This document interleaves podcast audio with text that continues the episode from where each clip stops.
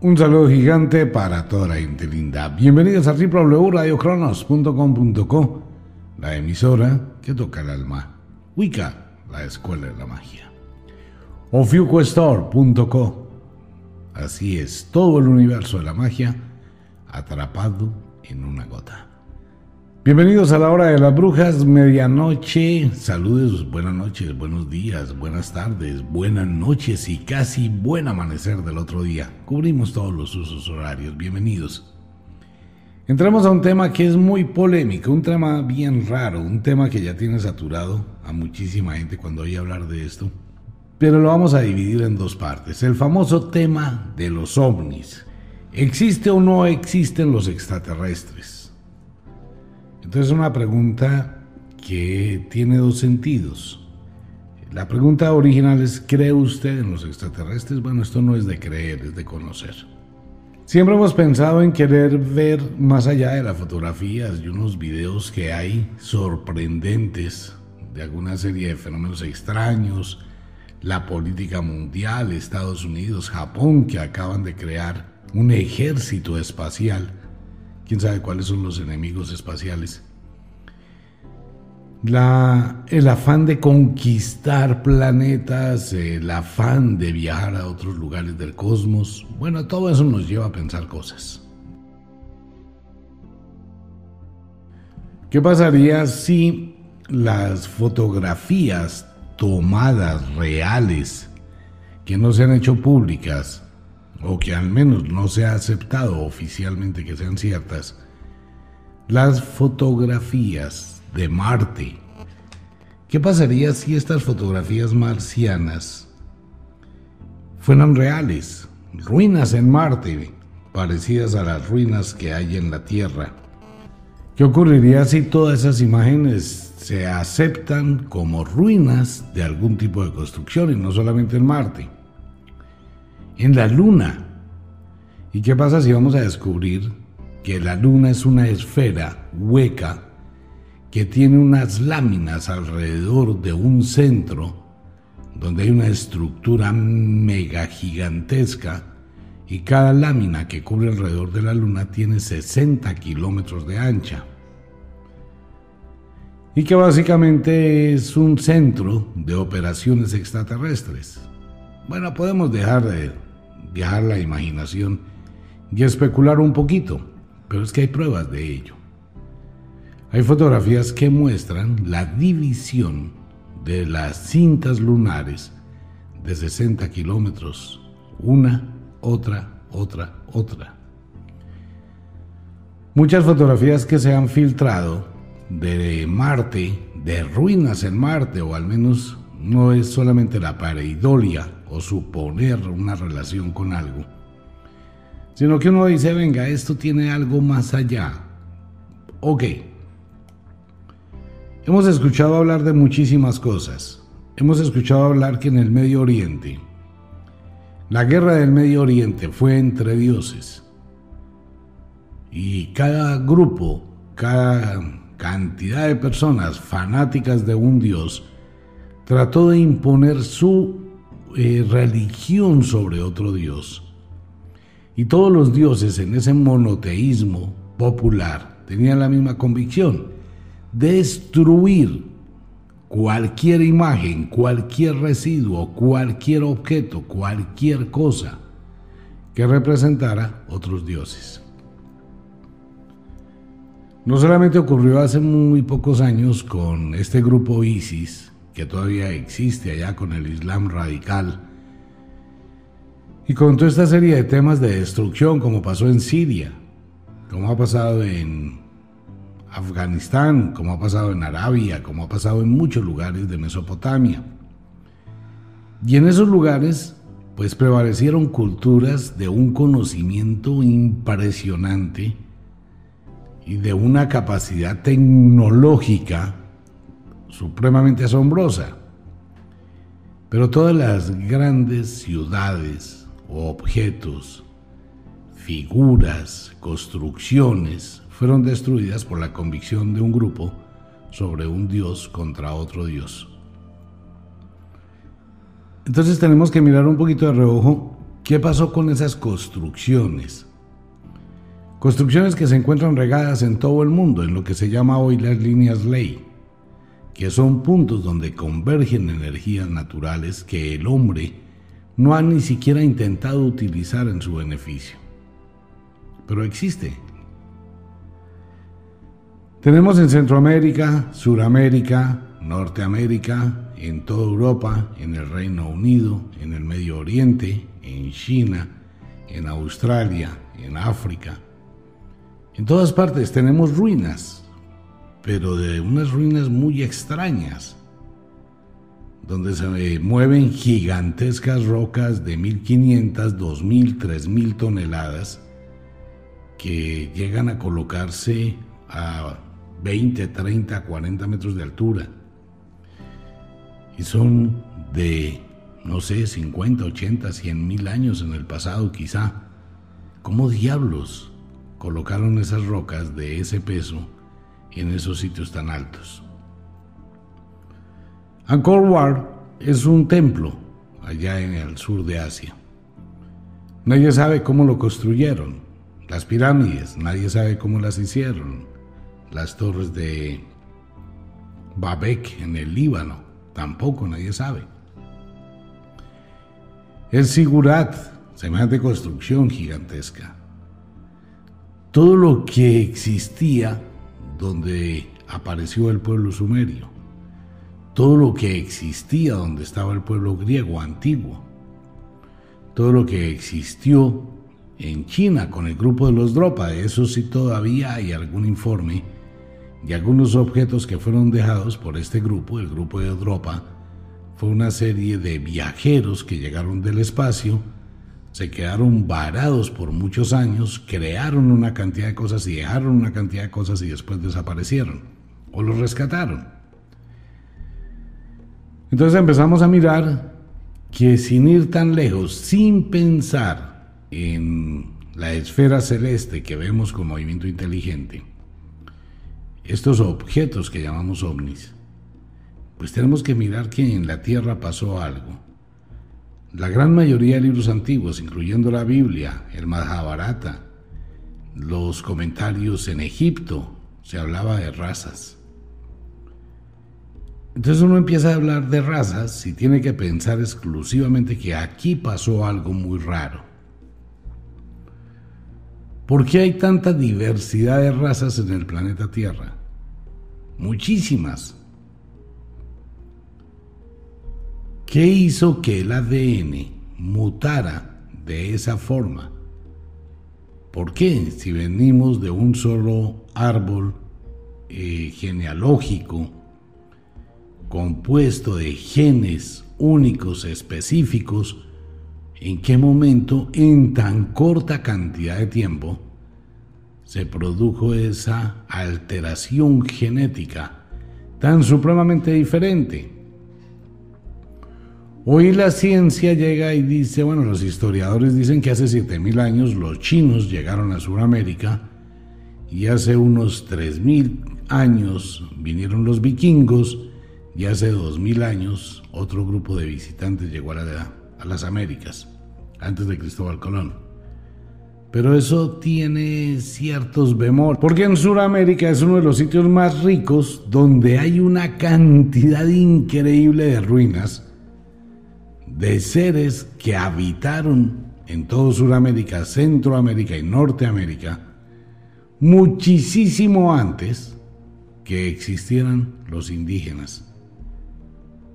Por ejemplo, en la isla de Pascua, allá al lado de Chile, ¿cómo llegaron a construir los monolitos de la isla de Pascua? ¿Y quién los hizo? ¿Y por qué los hizo? ¿Y para qué los hizo? y cómo llegaron los habitantes a la isla de Pascua cuando los recuerdos del grupo que existía allí, que era muy pequeño cuando los descubrieron, no tenían idea cómo habían llegado a la isla. Pues hace tan solo unos días atrás descubren un gato gigantesco, eso lo dijimos en el oráculo gracias a mis amigos de allá arriba, también en Chile, pero una cosa exorbitante. Ok, Hemos empezado a mirar que en el mundo de las conspiraciones hay muchas cosas que nosotros, los ciudadanos de a pie, quienes pagamos impuestos, quienes tenemos un trabajo de oficina, un trabajo en la casa, quienes vivimos un mundo aislado de ese mundo, no tenemos información ni tenemos forma de llegar a ella. Por un lado y por el otro lado no nos interesa y por el otro lado tampoco nos importa y por el otro lado ni siquiera le ponemos interés al tema. Se ha descubierto muchísimas herramientas, aparatos, equipos de altísima tecnología en el Medio Oriente, incluyendo lo que se denominó puertas estelares, y esto no es del mundo de las conspiraciones, ni de una película de Hollywood. Recordemos algo, las películas de Hollywood tienen un segundo interés y una segunda intención, mostrar una realidad disfrazada de caricatura pues eso es lo que estamos viendo.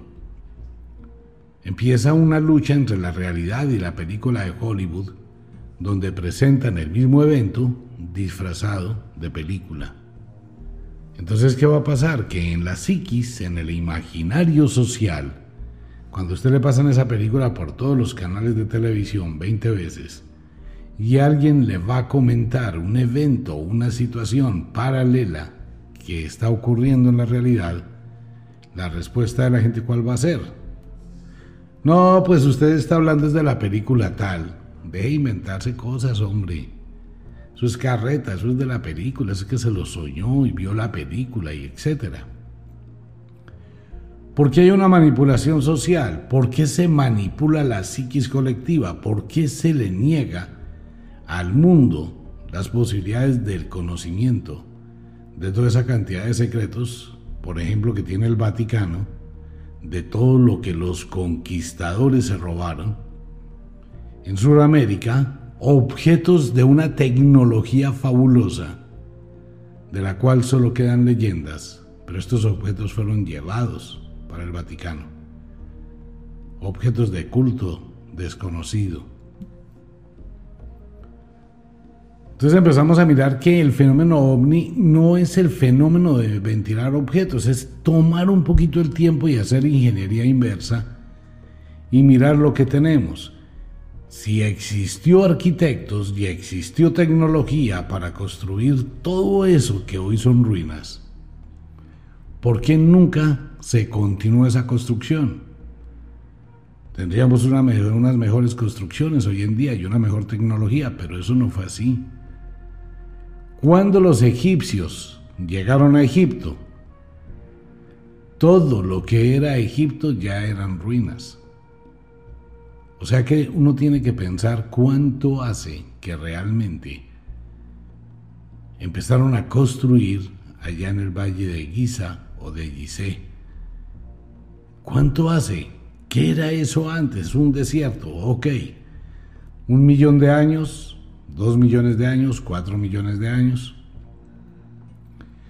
doscientos mil años, trescientos mil años, existió un día donde ya no existía nada. Ok, la población del mundo era muy poquita en esa época. Si estoy hablando de 50 mil años en el pasado, pues la población del mundo estaba reducida exponencialmente. Y si hablamos de 100 mil años en el pasado, pues menos y tan solo hablo de 100.000 años.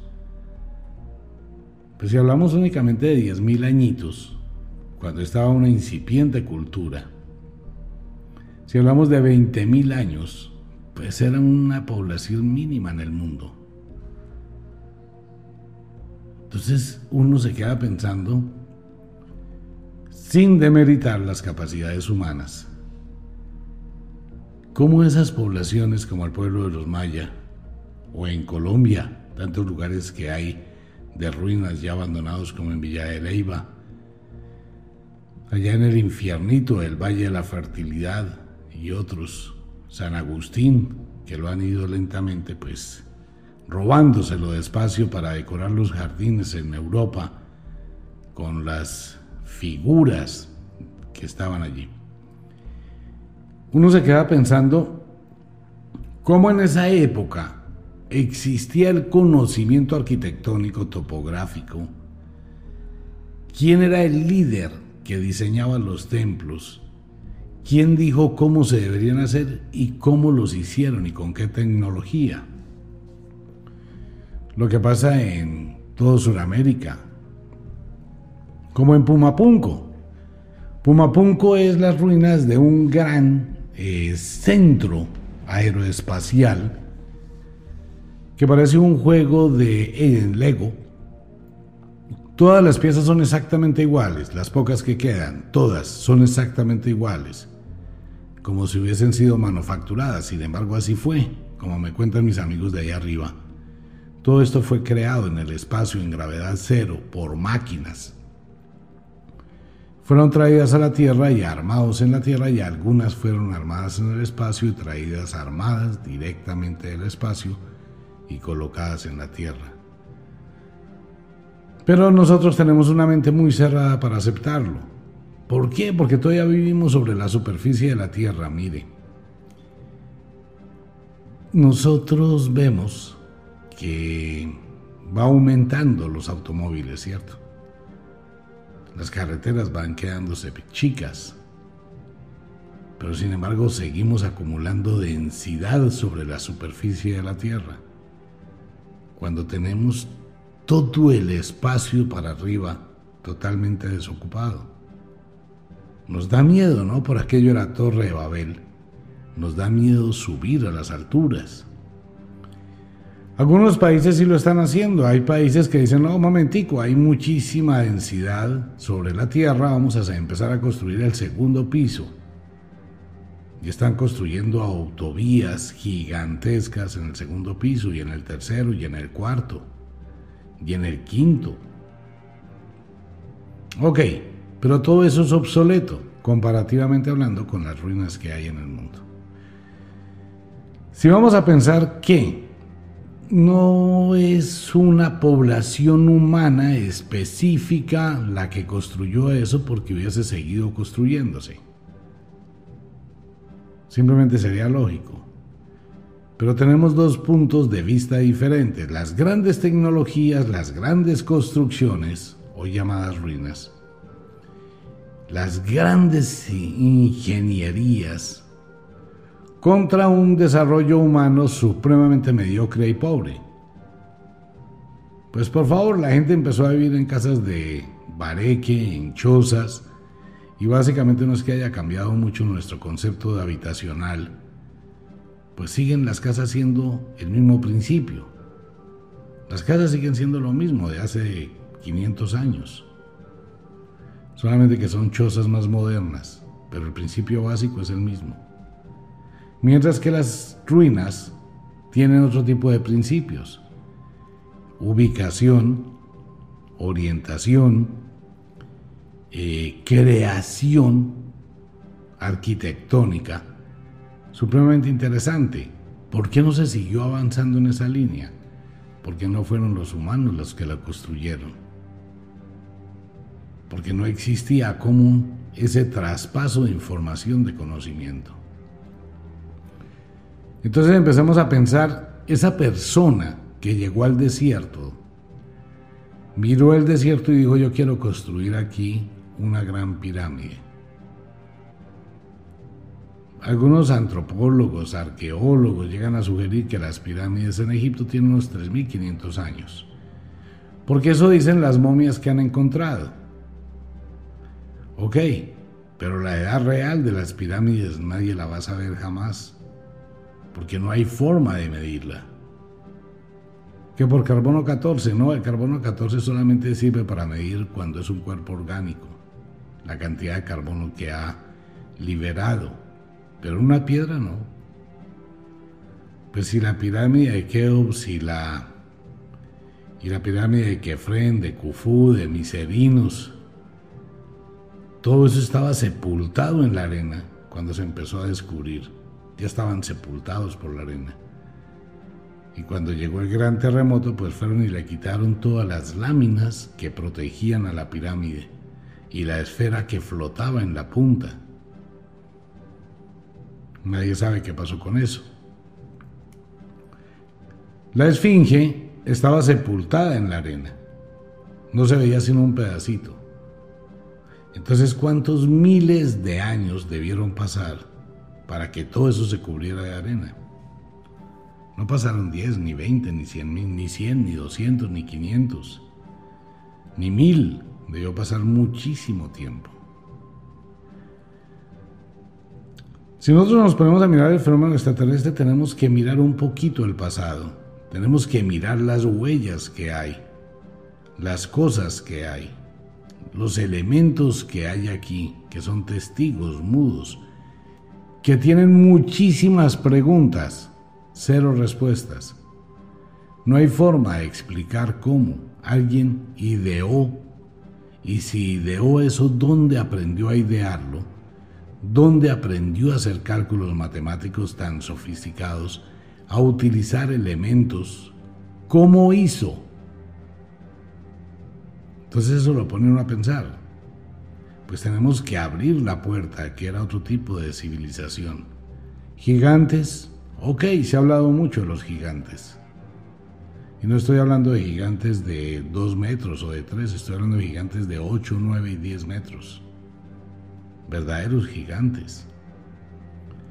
Estamos mirando que existe en el planeta Tierra momificados muchos árboles de la antigüedad que llegaban a medir kilómetros de altura. ¿Qué era la Tierra antes? Obvio, vivimos en una sociedad informativa y nos dejamos llevar básicamente por la cantidad de cosas que escuchamos, en el colegio, los profesores de historia que repiten y repiten y repiten lo que les dijeron y sobre eso se quedan, pero la historia está equivocada. Hoy comienza un gran despertar de conciencia en el mundo. Frente a todo esto, la gente se interroga más y hay mayor caudal de información para investigar, no como antes. Y todo esto está empezando a cambiar el sistema y está empezando la gente a pensar que las posibilidades que vivamos en una prueba de una realidad son muy cercanas. Todo esto fue dejado allí por algo, por alguien. Alguien se tomó el tiempo de construir durante 500 años un imperio y luego desapareció, quedaron sus ruinas. Entonces pensar en el fenómeno extraterrestre no es pensar en cómo busco un contacto extraterrestre. Probablemente los extraterrestres están aquí, no se han ido. Siguen conviviendo con nosotros unos. Y los que son intraterrenos, que viven dentro de la Tierra y que no salen a la superficie de la Tierra sino de vez en cuando. La cantidad de videos que uno ve en Internet, la gran mayoría falsos, de las personas que pueden o tienen el problema de que sus ojos cambian como si fueran de reptil. Hay una enfermedad, no recuerdo su nombre, que produce ese fenómeno. Pero bueno, se han tomado fotografías y videos de muchas cosas. Vamos a suponer que existen reptilianos, que hay una raza extraterrestre trabajando en la Tierra, que están disfrazados con algún sistema de altísima tecnología, donde nos hacen ver algo que no existe y la realidad sea otra. Pero que ese sistema de altísima tecnología es tan poderoso que aún una cámara de video se deja engañar. Porque está viendo algo que no es cierto y que realmente se transforma. Pero considero que sugerir o suponer, porque una persona tiene un problema en la pupila y su pupila se dilata de acuerdo como lo hacen los seres noctámbulos, pues no podemos llegar a sugerir que son extraterrestres. No existen extraterrestres espaciales en la Tierra.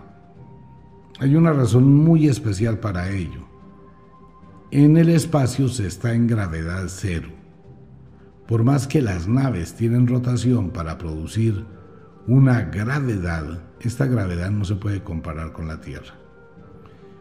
La gran mayoría de naves interplanetarias que tienen una gravedad mínima, sus habitantes o los tripulantes o quienes viajan en estas naves que se llaman generacionales, porque son naves que nunca van a volver a su sitio de origen. Es como decir aquí en la Tierra, vamos a construir un cohete, donde vamos a llevar un cohete que es una ciudad completa, que se ensambla en el espacio. Y vamos a llevar allí 500 mil personas. Entonces lo que hemos hecho ha sido construir una ciudad en el espacio. Una ciudad gigantesca. Esta ciudad va a tener una rotación sobre su propio centro para producir una especie de gravedad. Y esa nave va a viajar a los confines del universo. Jamás volverá a la Tierra. Ni sus tripulantes, ni la gente que habite allí, ni los descendientes. Nada, y será una ciudad autosostenible por mil años o más. Y tienen naves exploradoras que van a ir en búsqueda de planetas, probablemente que tengan la vida y a volver a crear o a sembrar la vida en otros planetas. A eso llegaremos, sin duda. Entonces estas naves que viajan, los seres que habiten en ellas y las nuevas generaciones que van naciendo, van a nacer con debilidades musculares. Los músculos que nosotros tenemos los desarrollamos por la gravedad que tiene la Tierra. Y para podernos mover necesitamos desarrollar musculatura que permita soportar la presión. Sin embargo, hay mucha gente que cuando viaja al mar, la presión le hace daño o cuando va a lugares muy altos, la falta de oxígeno también los enferma, el cambio de presión. Y de hecho lo sentimos fácilmente en la Tierra de acuerdo con las estaciones. En el espacio hay gravedad cero, en la gran mayoría, si bien la gravedad de las naves puede servir, no es lo suficiente para desarrollar masa muscular. Entonces los extraterrestres que están en el espacio, la gran mayoría de ellos que no son cyborg, o que es la mitad humano, la mitad biológico y la mitad robot, los que son naturales para poder aterrizar, poder estar en la Tierra, necesitan crear un campo antigravitacional para que la presión no los destruya. Eso tiene muchos bemoles y hay muchísimos tipos de extraterrestres. Y están los extraterrestres híbridos, que son la esencia de extraterrestres con humanos. Es lo que decía la Biblia en el Génesis. Y los hijos de Dios descendieron por las escalinatas esas, vieron que las hijas de los hombres eran hermosas y copularon con ellas. De ahí nacen muchísimas razas en el mundo. Entonces vamos a buscar extraterrestres y ovnis. Tenemos muchísima información si hacemos ingeniería inversa de lo que hay en el mundo. Pero tenemos que abrir la mente a esa posibilidad. La ciencia, la gran mayoría de la ciencia en el mundo proviene del concepto religioso impuesto por la religión. Claro, porque las grandes universidades antiguas pues de quiénes eran los dueños, las iglesias eran dueños de las universidades. Y lo que se imponía era el concepto de la creencia de Dios. Entonces tenemos científicos, muchísimos científicos con una información sesgada. Vuelvo y lo reitero.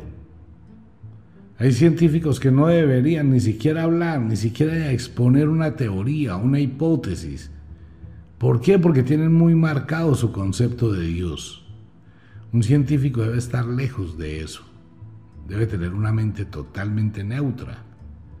Pero cuando involucramos la concepción de un Dios de mentiras que fue un negocio, y bien por la gente que esta semana se dio cuenta de cómo la iglesia patrocina a muchos cantantes y compra los derechos de autor de muchos cantantes, pues porque es un negocio, hay que invertir la plata. Entonces vamos a tener ese bloqueo de la ciencia frente con el desarrollo, con el conocimiento, con la investigación. Y si vamos a hablar que podemos demostrar que hay objetos altísimamente tecnificados que no corresponden a la humanidad, ¿por qué no lo decimos? Porque no les conviene. Asumir, aceptar, declarar oficialmente que existe la vida fuera de la Tierra, que fuimos visitados por extraterrestres en otra época, Usted sabe el despelote que eso produciría en el mundo si se hace oficial. Se acaba la religión primero que todo. Porque si le van a preguntar a un extraterrestre, venga, ¿ustedes creen en Dios? El extraterrestre va a decir no. Los que creen en Dios es ustedes, porque aquí, en el planeta Tierra, se fundó un negocio de la venta de Dios, pero Dios no existe. El universo se creó a sí mismo. Entonces, ¿qué va a pasar en ese momento que un extraterrestre diga eso? Pues se acaban todas las religiones.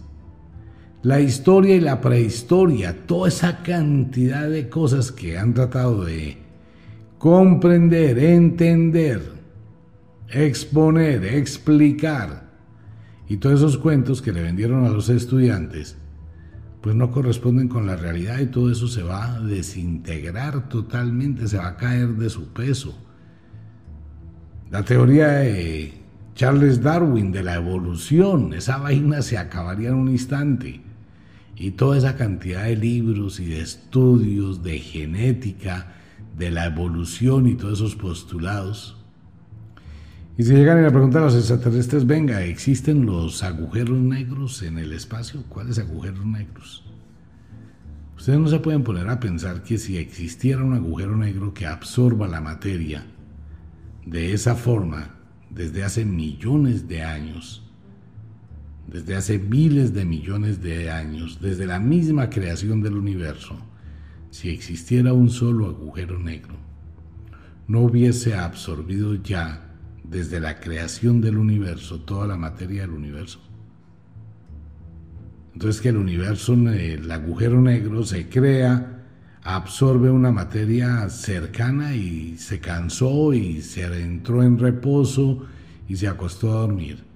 Y si están malinterpretando un fenómeno que está produciéndose a años luz de la Tierra por una suposición de lo que vendió un científico, pues a él se le ocurrió que deben existir agujeros negros. Y si no son agujeros negros, si no son puertas de tiempo, ventanas espaciales, porque solamente sabemos que el agujero negro va a absorber la materia y que la va a desintegrar y que del agujero negro no salen ni siquiera los rayos X.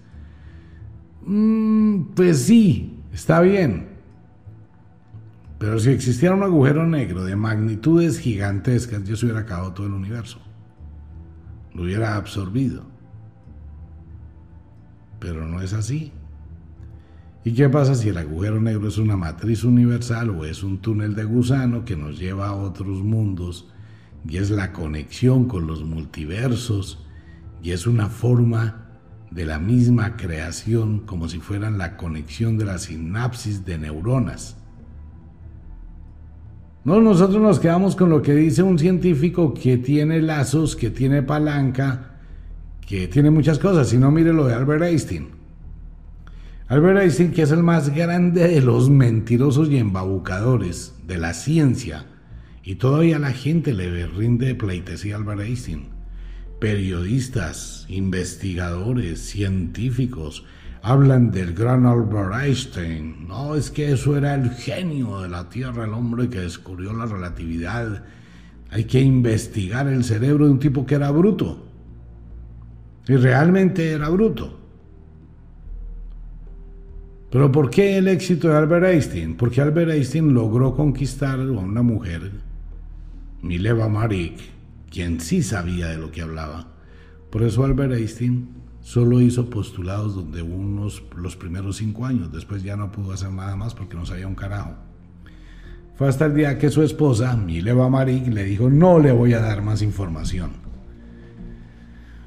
Entonces todavía porque un científico lo dijo, Stephen Hawking, el Big Bang. ¡Wow! El mundo nació de una gigantesca explosión. En un milisegundo se liberó una cantidad de energía brutal. Mm. ¿Y por qué no pensamos que fue un proceso lento, de millones de años? No existía el tiempo. Donde la energía empezó a convertirse en algo denso y empezó a producir atracción sin ninguna explosión espectacular entonces, si yo fuera un científico y tuviese la palanca me hubiese casado por allá con una princesa, la hija de un rey, dueños de editoriales, de medios de comunicación. Eh, no importaría en qué universidad haya estudiado, hay gente que perdió los exámenes, que levantó diplomas falsos, ocupan cargos públicos altísimos. Porque en este mundo todo es así, ¿no? Y entonces si yo saco una teoría, esa teoría se promulga, se multiplica, se hace público y todo el mundo me adora. Y si tengo plata, pues me van a dar más plata, me van a dar un premio Nobel, me van a decir, mire, usted es un genio. Pero, si no tengo acceso a las grandes élites de la ciencia, lo que uno diga es especulación, es pseudociencia, es mentira, no sirve. Así funciona este mundo. Este mundo está lleno de una cantidad de charlatanería científica. Ahí tenemos uno de los científicos allá en Japón, el que tenía el ratoncito blanco y negro, que dijo que pudo alterar el genoma del ratón, un científico genetista, que pudo alterar la genética del ratón para que los ratones nacieran la mitad blancos y la mitad negros. Y claro, todo el mundo lo aplaudió y pues chévere, ¿no? Y al cabo de tres años el tipo llegó a decir, no, qué pena, fue mentira. Lo que yo hice fue pintar un ratón blanco. Y así funciona esto. Entonces vivimos en una sociedad contradictoria que donde hay un evento que realmente puede resaltar rápidamente hay quien venga y lo tape. Si algo se descubre, rápidamente se confunde ese descubrimiento porque el mundo no debe saberlo, al mundo hay que mantenerlo ignorante de todo esto, porque si llega el mundo a despertar, pues se acaba toda la estructura social donde nos hemos mantenido. Un planeta con una cantidad de gente creyente de dioses de mentiras, pero una cosa impresionante. Hay muchísimos dioses y cada dios tiene millones de fanáticos que creen en ese dios. Y si alguien llega a decir esos dioses no existen, pues el problema va a ser social, cultural, total. Y si van a decir, no, qué pena, ustedes los humanos fueron implantados en la Tierra a través de un desarrollo genético programado y no por evolución. No, pues esa vaina acabaría con cualquier concepto. El mundo no está preparado para eso. ¿Y por qué no está preparado el mundo? Porque simplemente nos han ido limitando el conocimiento. Nosotros no tenemos ni idea de lo que se descubrió en el Polo Sur. No tenemos ni idea de lo que se descubrió en las playas de Siria. Gigantescas pirámides subterráneas. No tenemos ni la más remota idea y no hay ni forma de ir a mirar lo que hay en Ucrania. Pero para nada. No tenemos la más remota idea de ir a poder mirar lo que hay en Siberia. No podemos ir a mirar lo que pasó y lo que hay en las montañas allá en lo profundo de Afganistán, lo que quedó en Mesopotamia, todos esos lugares donde los gobiernos han colocado limitaciones donde usted no puede entrar. Hay secretos que se han encontrado en el mundo, pero no se les puede dar al mundo. Entonces vamos a buscar la vida extraterrestre. Y nos van a decir las naves que llegaron a Marte, nos van a mandar la fotografía ya en Sidonia, la ciudad, de las estructuras que quedaron, las ruinas que quedaron de una gran ciudad. No, no le van a decir a la gente, mire, aquí están estas fotografías, aquí hay estas ruinas en Marte. Tampoco le van a decir, hemos avistado habitantes en Marte, colonias en Marte. Tampoco le van a decir, mire, en las lunas de Júpiter hay vida. Ahora no. Pero más adelante se tendrá que aceptar. Bueno, no pasará mucho tiempo desde este programa hasta el momento en que empiecen a ocurrir una serie de eventos que ya no son con participación humana, Al menos eso me dicen mis amigos de allá arriba. Hay todo un plan, hay todo un proyecto, hay todo un andamiaje para mostrarle al mundo que existe otro mundo, y existen otros seres, y existen. Pero las religiones van a empezar a decir que van a venir los demonios del cielo.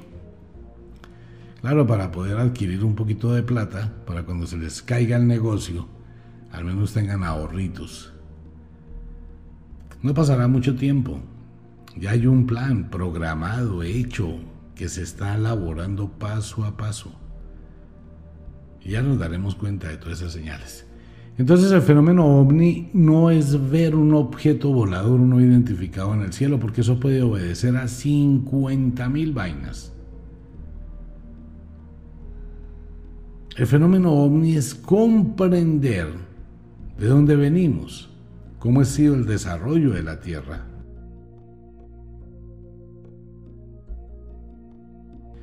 Y si en ese desarrollo de la Tierra encontramos una ruina, una sola, encontramos un solo objeto, que con nuestro desarrollo tecnológico no lo podemos copiar, no lo podemos fabricar, ni siquiera lo podemos acercarnos un poquito a eso.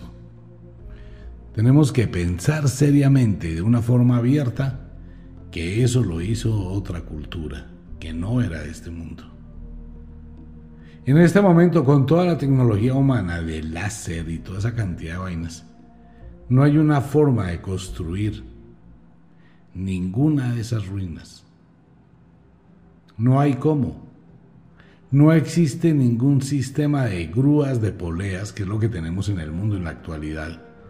Un helicóptero usa grúa de poleas para eh, izar una piedra y transportarla de un lado a otro. No hay ningún helicóptero que levante mil toneladas. No hay ninguna grúa que levante mil toneladas y menos así por una montaña bien empinada hasta la parte de arriba como la hay en Siberia.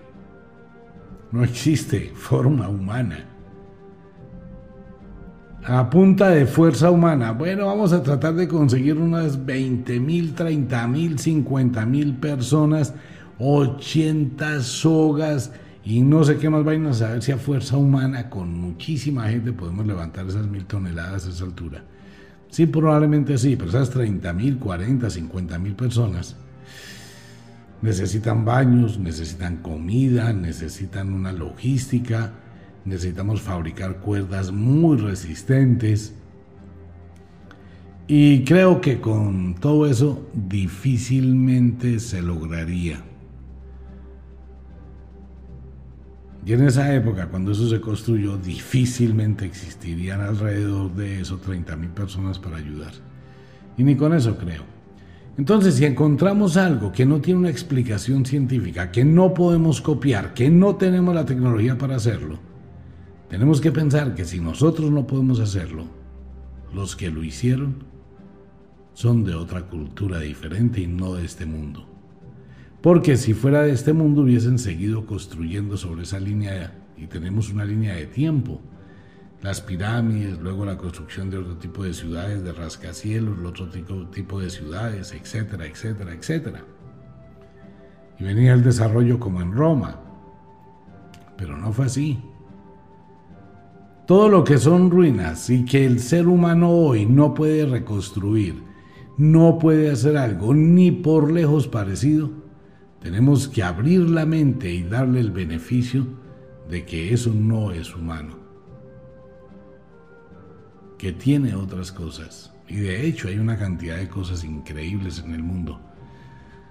Solo que seguimos, pues al mundo hay que tenerlo ignorante de todo esto, pero ya vendrán los cambios y están dándose los cambios y será muy difícil de detener. Es más, ya no se puede detener.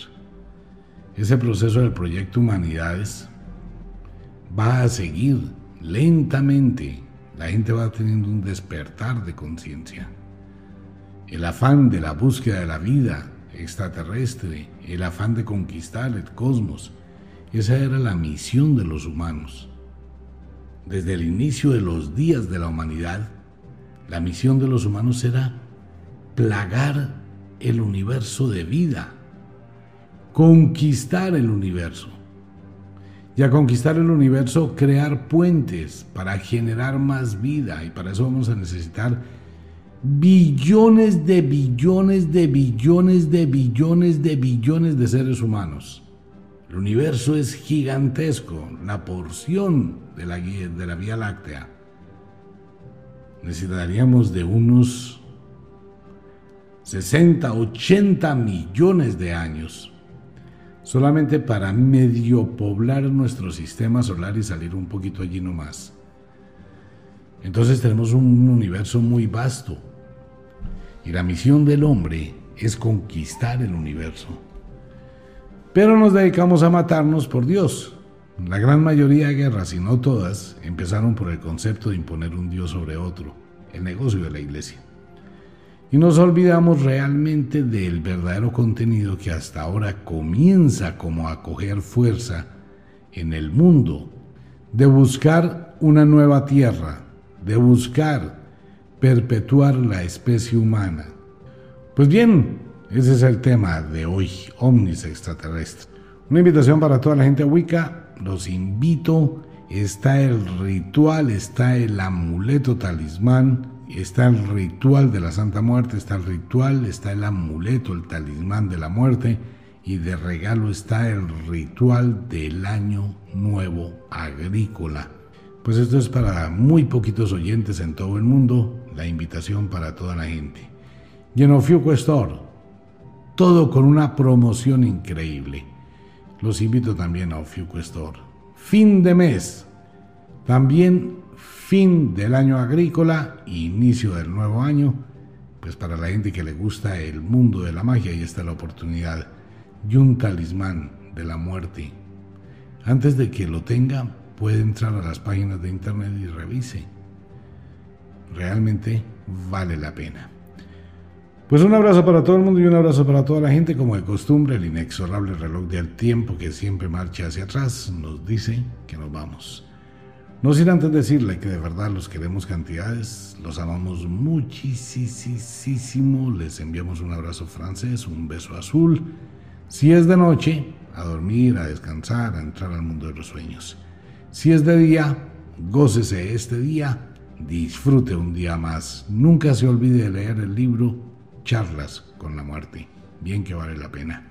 Nos vemos. Chao.